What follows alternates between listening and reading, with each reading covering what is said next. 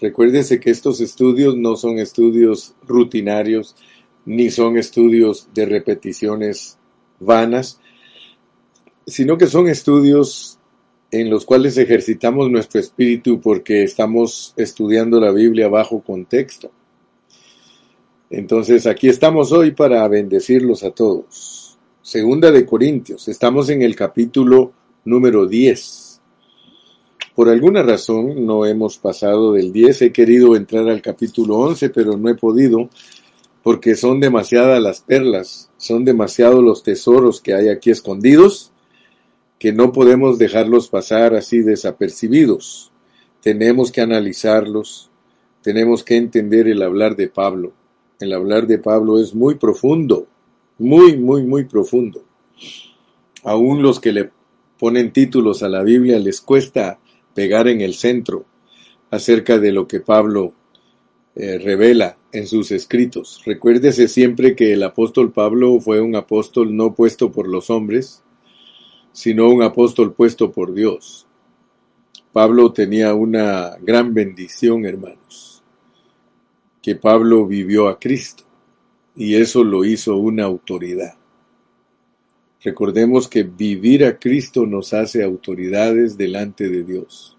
Ninguno tiene autoridad si no vive a Cristo. Ningún siervo de Dios se puede reconocer en él autoridad si no vive a Cristo. Podrá aparentar autoridad, pero si no vive a Cristo no es una autoridad real. A mí me gustó mucho lo que puso ayer el esposo de mi hermana Alejandra. Él puso ahí que de la única manera que nosotros podemos derribar todas las fortalezas que se levantan en contra del conocimiento de Dios, que es llevar cautivos los pensamientos a la obediencia de Cristo, es porque nosotros no tenemos una, una obediencia perfecta. Nuestra obediencia perfecta derriba totalmente argumentos y fortalezas que se levantan en los pensamientos de los hombres en contra de los que estamos sirviendo a Cristo. Así que, hermano, solo piense en la persona que era Pablo. También les dije a ustedes ayer que nuestra carrera como cristianos es una carrera de obstáculos. O sea que no es fácil para nosotros correr esta carrera. Cristo, el Hijo de Dios, Cristo, Dios encarnado, él mismo tuvo obstáculos para ser un vencedor. Entonces nosotros tenemos que entender esos principios fundamentales de la palabra. Ninguno de nosotros puede llegar a ser un triunfador si no entiende que su carrera es una carrera llena de obstáculos. En el mundo tendréis aflicción. El justo con dificultad se salva. Entonces debemos de ver que aquí hay secretos para ser cristianos genuinos. Porque la realidad, hermano, es que una cosa es decir yo soy de Cristo pero otra cosa es realmente ser un cristiano genuino. Y Pablo tuvo esa gran bendición de ser un cristiano genuino. Y todos los apóstoles tuvieron la misma bendición de ser cristianos genuinos. Solo nosotros somos los que a veces parecemos caricatura de apóstoles, caricatura de siervos de Dios, caricatura de cristianos. Realmente, hermanos, el mensaje es fuerte, porque para una persona que de verdad quiere agradar a Dios, hermano, se necesita ponerle mucha atención a estos escritos, porque aquí en el capítulo 10, como vuelvo a repetir, capítulo 10, 11, 12 y 13, el apóstol San Pablo defiende su ministerio. Él vindica su autoridad apostólica. Porque resulta que había mucha competencia Y como hoy día es lo mismo, hay mucha competencia entre nosotros los cristianos. Prueba de que hay mucha competencia, hay 450 grupos en Estados Unidos, 450 denominaciones que dicen que predican el Evangelio de Cristo. Entonces, entre nosotros los cristianos hay mucha competencia. Queremos demostrar unos como que somos mejores que otros. Bueno, hay una infinidad de pensamientos en los corazones de los cristianos que muy raro es el que toca la genuinidad de la palabra de Dios. El ser genuinos es muy importante. Yo quiero ser un cristiano genuino. Yo no quiero ser un cristiano de apariencia. Ayer tocamos este punto. Miráis las cosas según la apariencia. O sea que el apóstol Pablo tenía el problema de los judaizantes. Es, ellos eran la competencia para él. No eran hermanos perdidos, no, eran judíos que se habían convertido a Cristo, pero que querían continuar judaizando a la gente querían que los hermanos se circuncidaran, que guardaran el sábado, que eh, cuidaran de una dieta kosher. O sea que son personas que no han entendido la transición. Con todo respeto lo digo y no estoy en competencia con ellos. Si alguien cree que ese es el camino correcto, pues ¿qué podemos hacer nosotros? Nosotros no podemos convencer a alguien que está aferrado en pensamientos que pueden ser hasta equivocados, pero eso no lo descalifica de ser hijo de Dios. Por eso tenemos que leer bien claro, mira, dice el 7, 17, miráis las cosas según la apariencia. Si alguno está persuadido en sí mismo que es de Cristo, o sea que hay hermanos que son legalistas, o sea que se, se apoyan en la ley de Moisés se apoyan en cosas externas para atacar a otros cristianos. Y entonces ellos tienen que entender esta palabra de Pablo. Dice, miráis las cosas según la apariencia. O sea que uno de los problemas de la religiosidad, del judaísmo y del judaísmo cristianismo, porque la iglesia se inició judeo-cristiana, pero los que no entendieron la transición del cambio de pacto ellos insistían en que se enseñara la ley. Entonces a ellos les dijo Pablo, ustedes miran las cosas según la apariencia. O sea, ustedes solo saben ver las cosas externamente. Hermano, ten cuidado. Ten cuidado si tú eres un cristiano que solo puedes ver las cosas externamente, o sea, según su apariencia. La apariencia, hermano, para, para nosotros aunque tú me digas a mí que no, para nosotros la apariencia tiene mucho que ver. Si tú miras a una persona que entra a un restaurante todo descuidado, sucio y todo, esa apariencia te ofende. Pero si entra alguien bien encorbatadito, bien bañadito, perfumadito, bien peinado, esa apariencia te impresiona más. O sea que es correcto el dicho que dice las, las apariencias engañan. Entonces el apóstol Pablo quiere que nosotros entendamos versículos aquí que son centrales. Hay versículos que son centrales, hermano, que están en el centro, pues, de, tres versículos antes y tres después. Pero si nosotros no sabemos discernir esa centralidad, entonces quiere decir que no hemos entendido cómo se interpreta un contexto. Y entonces no vamos a enseñar correctamente. El apóstol Pablo está defendiendo su ministerio debido a que hay gente que lo tiene a él según la apariencia. O sea, ustedes, ustedes me ven según la carne. O sea que leámoslo.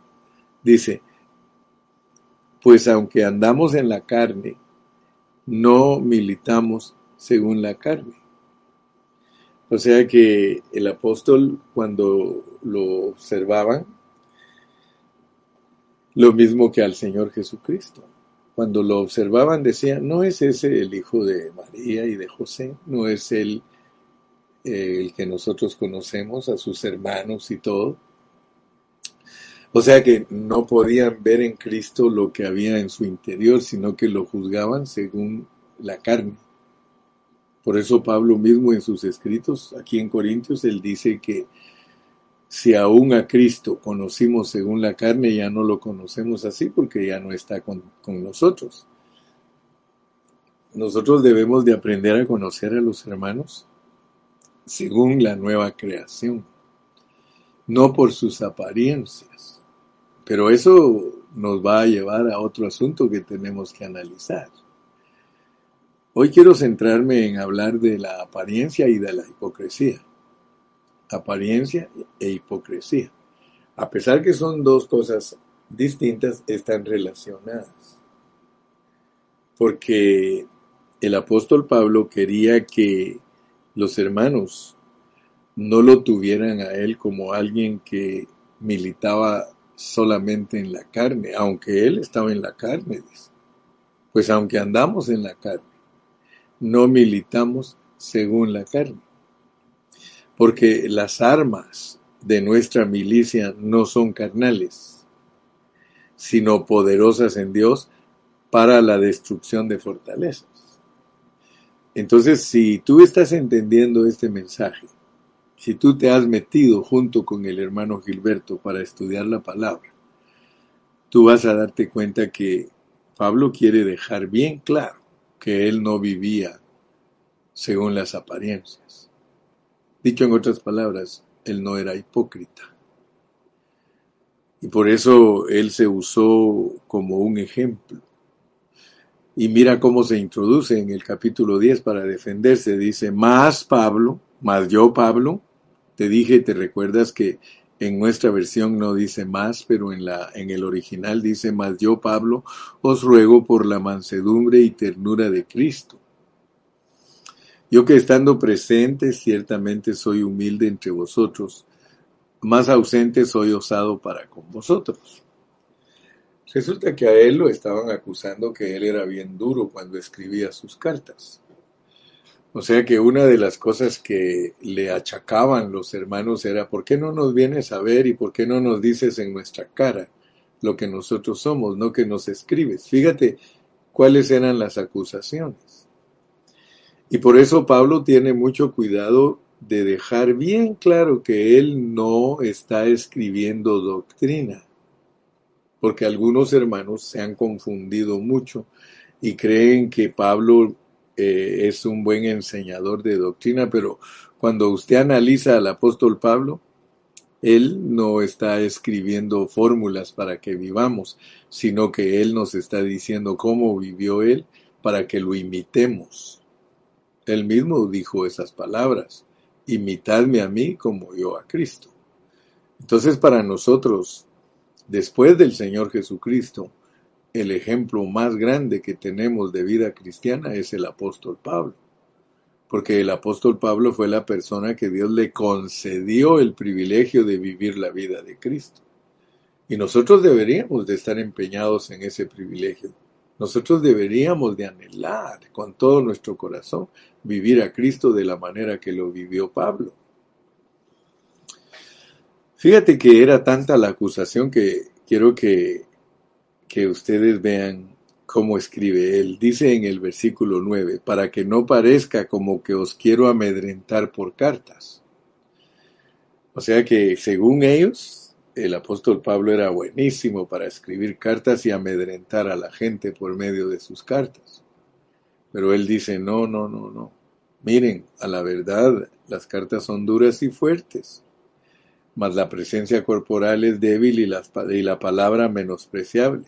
Pero yo quiero que esa persona, porque había una persona, había un líder que estaba en contra del apóstol Pablo y era fuerte para estar enseñándoles a los eh, cristianos primitivos o primigenios eh, una mezcla de, de ley con gracia. Entonces eh, Pablo directamente dice, esto tenga en cuenta tal persona, esto tenga en cuenta tal persona, versículo 11.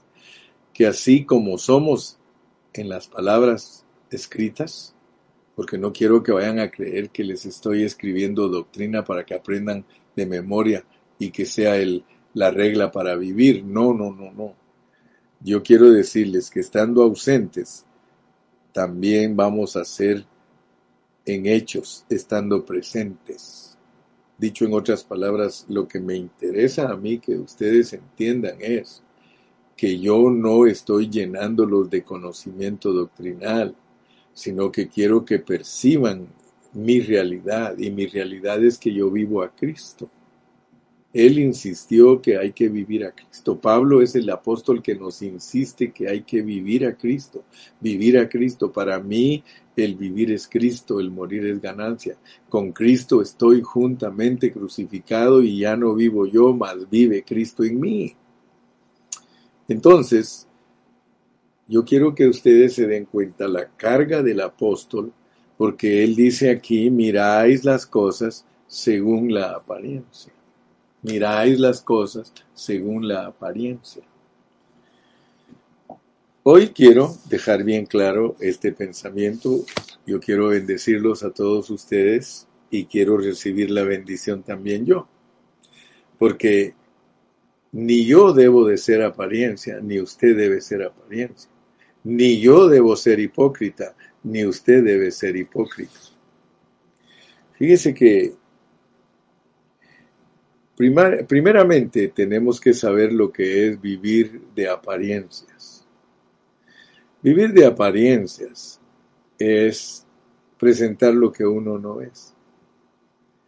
Por ejemplo, la apariencia es definida como alguien que presenta ser una buena persona. Por ejemplo, en las apariencias se dice que una persona dice, ese señor que aparenta ser tan noble y tan honrado fue el que me robó. Fíjate, la apariencia. Entonces, la apariencia va de la mano con la hipocresía.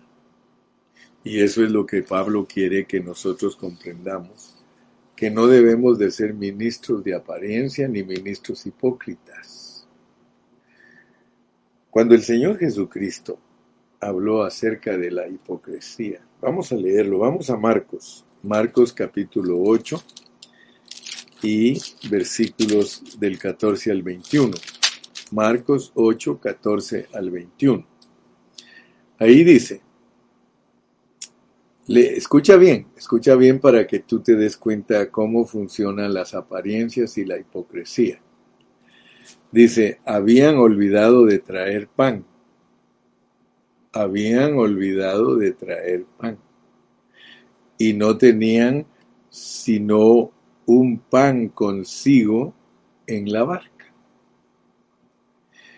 Y él les mandó diciendo, mirad, guardaos de la levadura de los fariseos y de la levadura de Herodes y discutían entre sí, diciendo, es porque no trajimos pan. Y entendiéndolo, y entendiéndolo Jesús les dijo, ¿qué discutís porque no tenéis pan? ¿No entendéis ni comprendéis? ¿Aún tenéis endurecido vuestro corazón? Teniendo ojos no veis y teniendo oídos no oís. ¿Y no recordáis? Cuando partí los cinco panes entre cinco mil, ¿cuántas cestas llenas de los pedazos recogisteis? Y ellos dijeron, doce. Y cuando los siete panes entre cuatro mil, ¿cuántas canastas llenas de los pedazos recogisteis? Y ellos dijeron, siete. Y les dijo, ¿cómo aún no entendéis. Fíjese pues. Algo que nosotros debemos de entender es el contexto de las enseñanzas.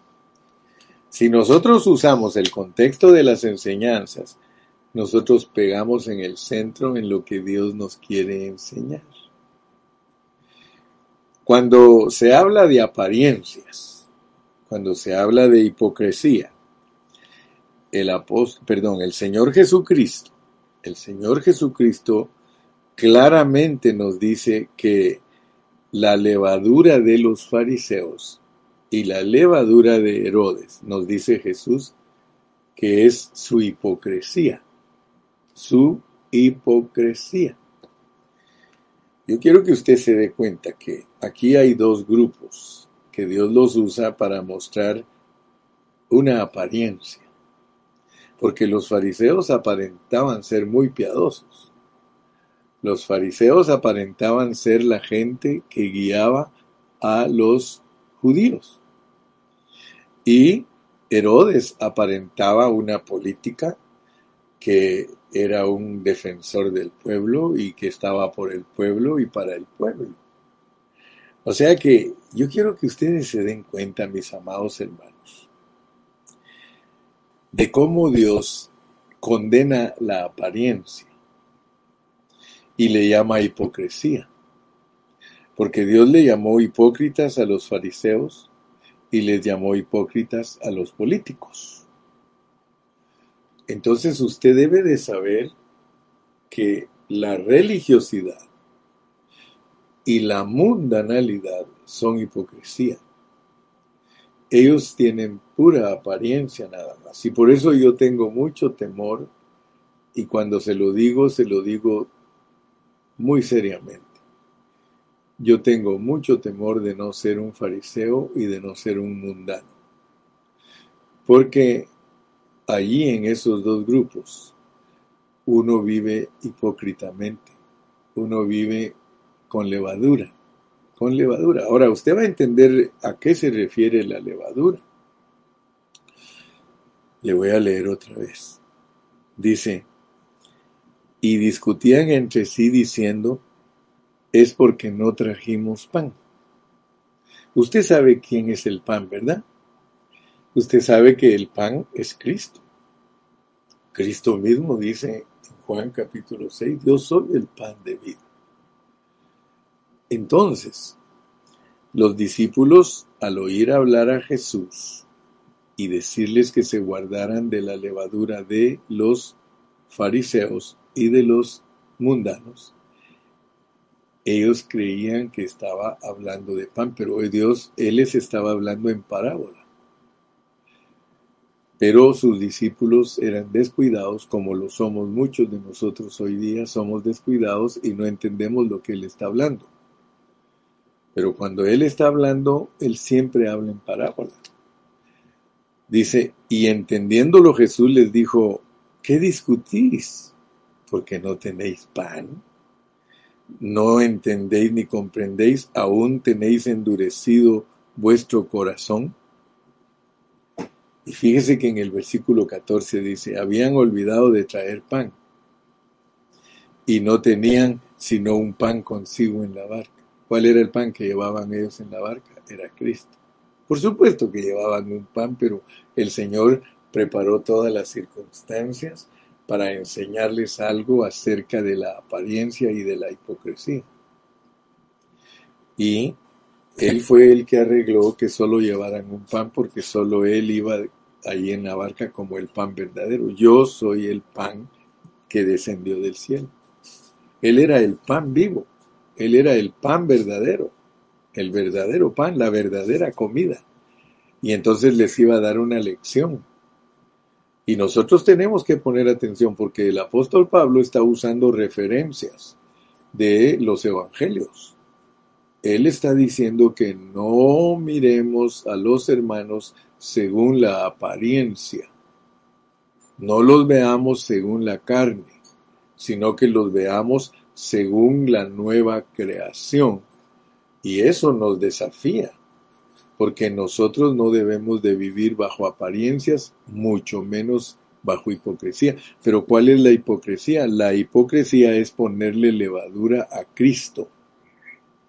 Los fariseos le ponían levadura a Cristo, porque Cristo es el pan. Los herodianos le ponían levadura a Cristo.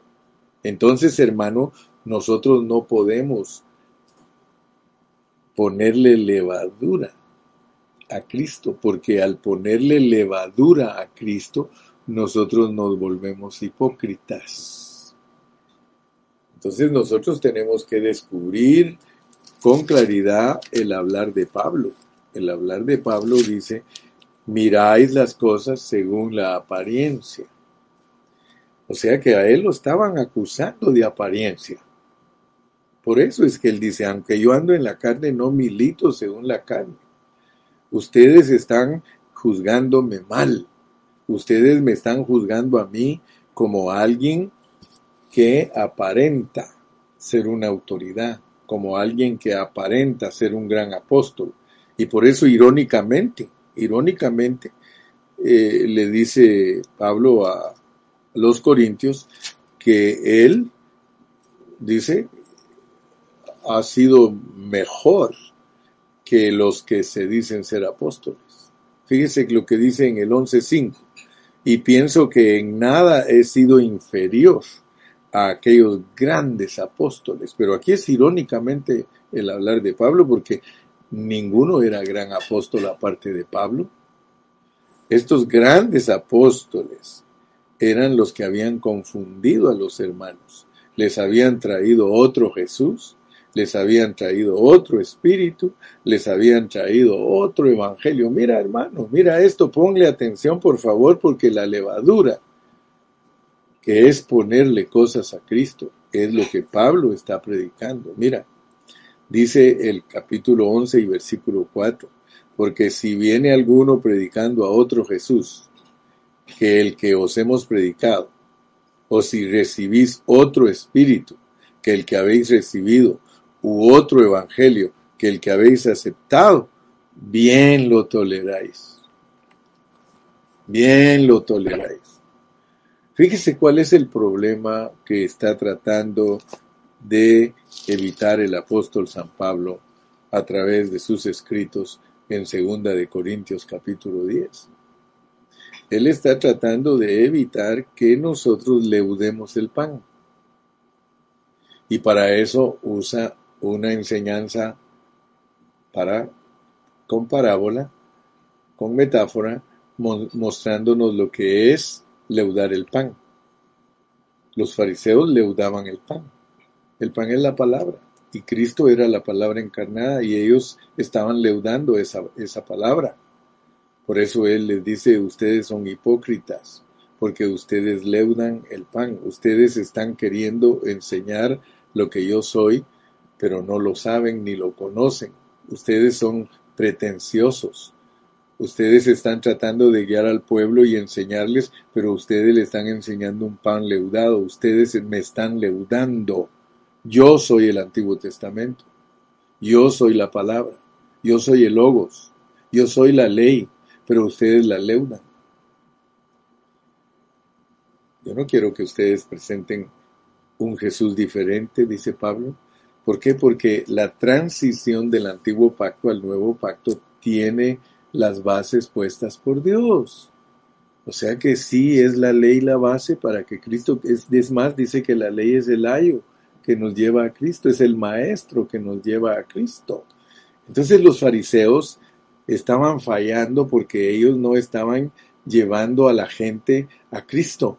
Ellos tenían que ser los que se prestaban para llevar la gente a Cristo, pero tristemente ellos son los que se enorgullecieron y los que eh, en ellos crecieron fortalezas en contra del conocimiento de Dios que era llevar a la gente a la obediencia de Cristo. Entonces, mi amado hermano, veamos pues que el Señor Jesucristo habló muy fuertemente acerca de la hipocresía. Leamos también en Mateo, Mateo 16, del 5 al 23. Mateo 16, del 5 al 23. Dice aquí, dice, llegando sus discípulos al otro lado, se habían olvidado de traer pan. Y Jesús les dijo, mirad, guardaos de la levadura de los fariseos y de los saduceos. Todos los grupos, sean políticos o sean religiosos, tienen levadura.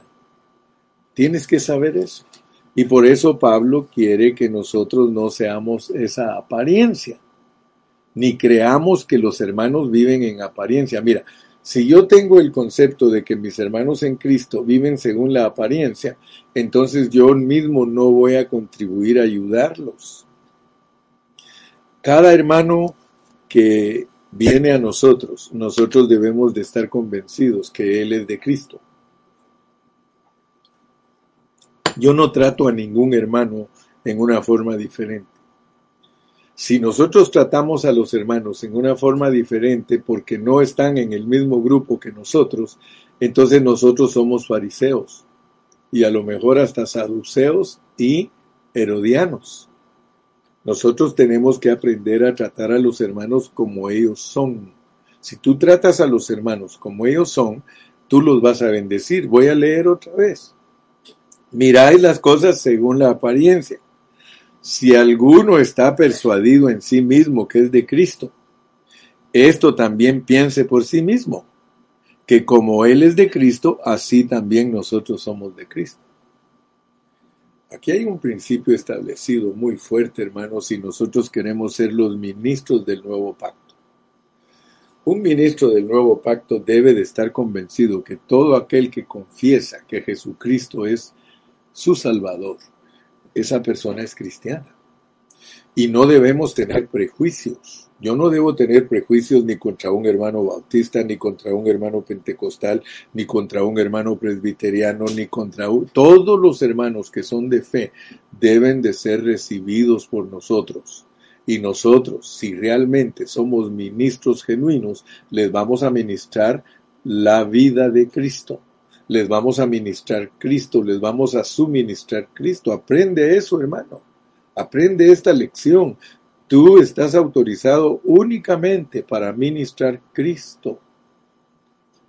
Da tristeza, leí hoy en el Facebook, dice, los hermanos no aman al prójimo, Ellos solo aman a sus hermanos en la iglesia y a sus pastores. Y quiero que sepas, que cuando nosotros no conocemos a ningún otro hermano afuera de nuestra congregación, tenemos que amarle. Tenemos que aprender a amar al prójimo. Amar al prójimo es amar al próximo, amar al vecino. El prójimo es el vecino, es cualquier persona que venga a ti, especialmente si confiesa con sus labios que Jesucristo es su Salvador. Tú tienes que estar convencido que Él es cristiano. Y si le enseñas bien a ese hermano, él también te va a recibir a ti como una nueva creación. Nosotros nos recibimos como la nueva creación. Por eso no podemos rechazar a otro hermano de otra congregación. Aunque andamos en la carne, no militamos según la carne. Por eso te dije que un cristiano, aún sea el cristiano más carnal, tienes que verlo como la nueva creación. Ahora, todo esto nos va a servir a nosotros para que nos conduzcamos bajo una medida. Porque el propósito del apóstol, si tú lo analizas, todos estos 18 versículos del capítulo 10, te vas a quedar impactado. Porque aquí lo que interesa es lo que finaliza diciendo el versículo 18.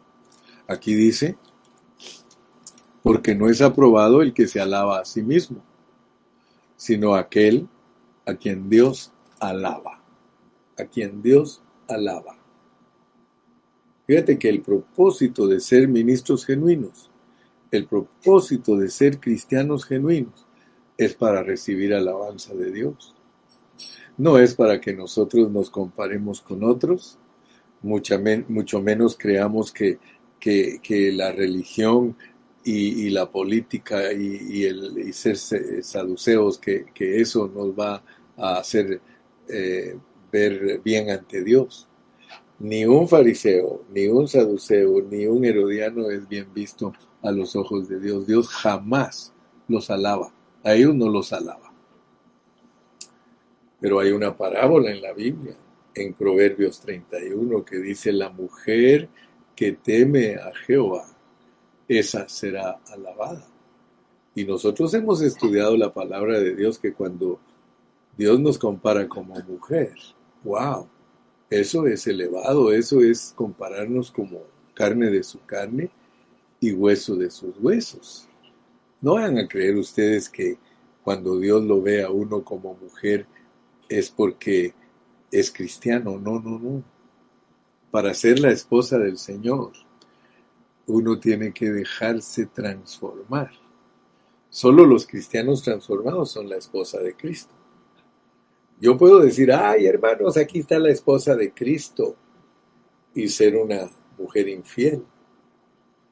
Realmente lo que determina que yo sea la esposa de Cristo es que Dios me ha transformado como carne de su carne y hueso de sus huesos. Fíjate que si lees en Efesios capítulo 5, ser la esposa de Cristo no es cualquier cosa, sino que es una persona o un grupo que es transformado por la palabra. Dice que eh, es, es una iglesia gloriosa, una iglesia que ha sido purificada por la palabra de Dios para presentársela a Dios a sí mismo como una esposa sin mancha y sin arruga. Entonces, gracias a Dios que estamos entendiendo todos estos conceptos que nos pone aquí el Señor. Pero leamos pues, porque esta palabra es maravillosa. 16 del 5 al 23, y Jesús les dijo, mirad, guardaos de la levadura de los fariseos y de los saduceos. Ellos pensaban dentro de sí diciendo, esto dice porque no trajimos pan. Y entendiéndolo Jesús les dijo, ¿por qué pensáis dentro de vosotros, hombres de poca fe, que no tenéis pan? ¿No entendéis aún, ni os acordáis de los cinco panes entre cinco mil hombres y cuántas cestas recogisteis? Ni de los siete panes entre cuatro mil y, eh, y cuántas canastas recogisteis? ¿Y cómo es que no entendéis que no fue por el pan que os dije que os guardaseis de la levadura de los fariseos y de los saduceos? Entonces entendieron que les había dicho que se guardasen de la levadura del entonces entendieron que no les había dicho que se guardasen de la levadura del pan, sino de las enseñanzas. ¿Se dan cuenta? Las enseñanzas. Entonces Pablo, usando mucha cordura con nosotros, Pablo nos dice que no miremos las cosas según la apariencia que no miremos las cosas según la apariencia. ¿Por qué? Porque la apariencia se vuelve hipocresía. Pablo no quiere que nosotros seamos ministros del nuevo pacto solo de apariencia, pero seamos sinceros.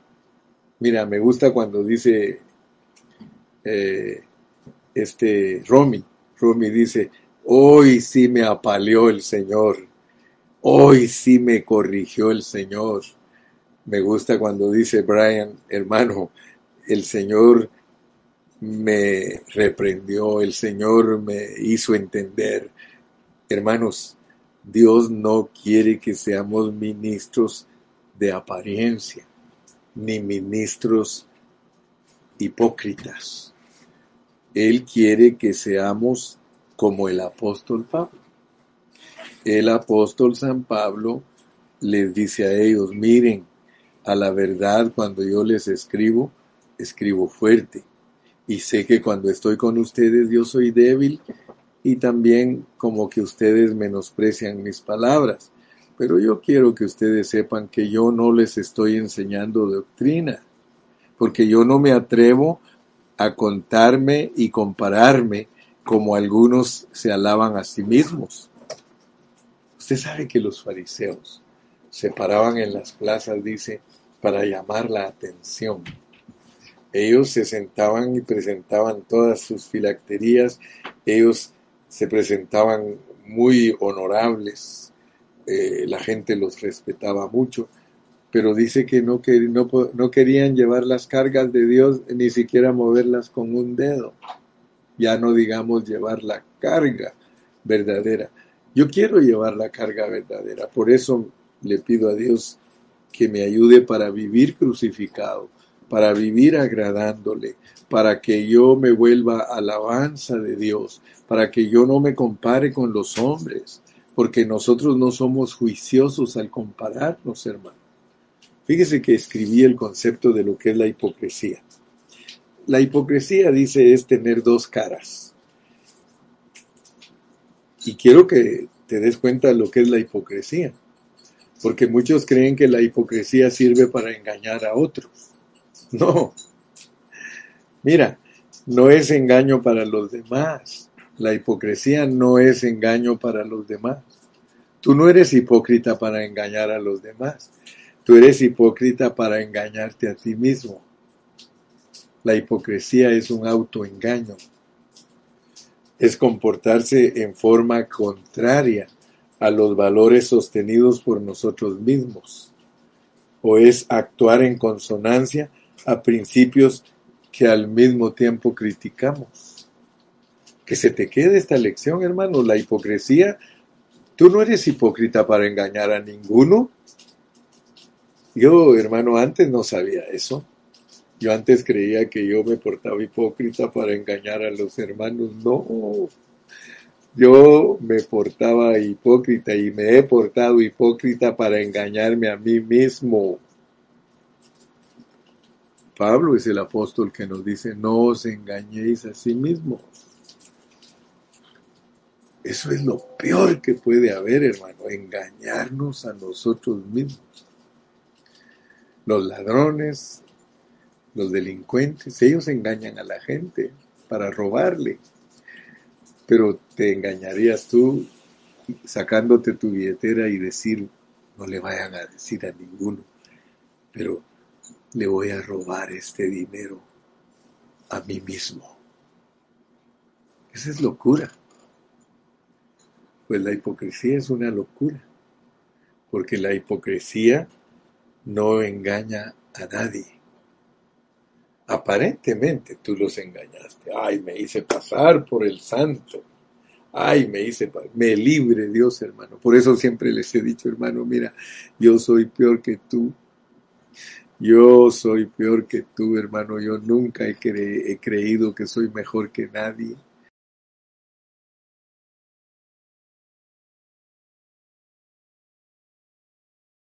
Engañarme a mí mismo. ¿Por qué no renuncias en esta mañana a engañarte a ti mismo, a no vivir bajo apariencias.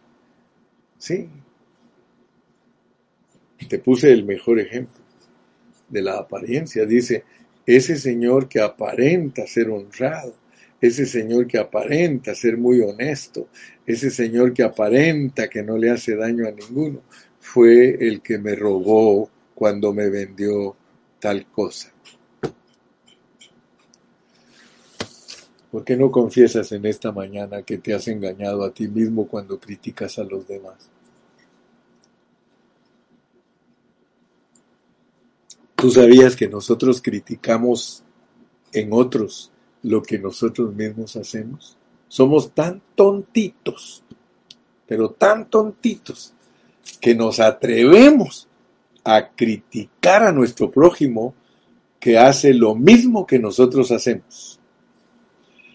Gracias hermana Ale por el comentario. Para ser siervo genuino y ser alabado por el Señor y no por los hombres, necesitamos quitar toda hipocresía y no aparentar lo que no somos. Somos cristianos. Vivamos a Cristo, no de apariencia, sino de realidad. Las enseñanzas externas son levaduras. Leudan a Cristo. Toda enseñanza externa, hermano, leuda a Cristo. ¿Por qué cree usted, y se lo dije al principio de este mensaje, que tengo temor de muchos hermanos porque se, se han eh, basado en la apariencia para vivir su vida cristiana? Hay hermanos que hacen demasiado énfasis en la forma que se viste una persona, hacen demasiado énfasis en la forma que se peina, hacen demasiado énfasis en la forma que la persona se ve, Ay, ese hermano Carrió tiene barba, de ser pecador como su barba. Cuando nosotros somos religiosos, nosotros nos dejamos llevar por las apariencias. Yo no estoy diciendo, y no me malentiendan, que un cristiano se puede vestir como quiera. Pero una vez un cristiano se viste honestamente, no importa si se viste de rojo, de amarillo, de azul, no importa. Lo importante es que tenga dentro de sí un espíritu afable. Una hermana tiene que tener un espíritu afable. Tampoco debe de ser un espectáculo para el mundo, porque entonces ni está corregida por dentro ni por fuera. Y quiero decirle que hay muchos hermanos que sí están corregidos por fuera, pero no están corregidos por dentro. En el pentecostalismo, en ellos sucede mucho eso. Ellos están, esas hermanas están con faldas largas, con velo, hermano, aparentando, porque dentro de ellas son sucias, son eh, argüenderas, son hipócritas, son chismosas, eh, no aman a, las hermanas en realidad, sino que se critican entre ellas. Entre más aparentan ser piadosas, más malvadas son internamente. Se lo digo por experiencia, 40 años de ser pastor, conozco bien a las hermanas. Sin embargo, he conocido hermanitas que las tienen como mundanas y tienen un corazón puro. ¿Qué diferencia había entre Judas y Pedro? ¿Qué diferencia había entre Judas y Pedro? No eran diferentes externamente. Externamente uno entregó el Señor, el otro lo negaba. No había ninguna cosa buena en su apariencia, pero había algo internamente en ellos. En Judas internamente había una total, una total eh, traición para Jesús. Sin embargo, en Pedro aunque lo negaba, había un espíritu recto que lloraba y se lamentaba de su condición. ¿Se dan cuenta?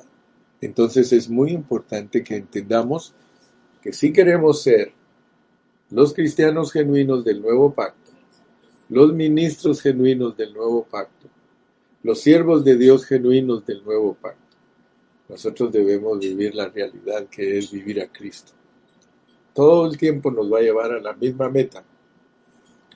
¿Quieres ser un vencedor? Vive a Cristo, hermano. Así que en esta mañana le doy gracias a Dios porque me permitió compartirte. Si el Señor nos permite, nos vemos hasta mañana. Mañana tienes una cita.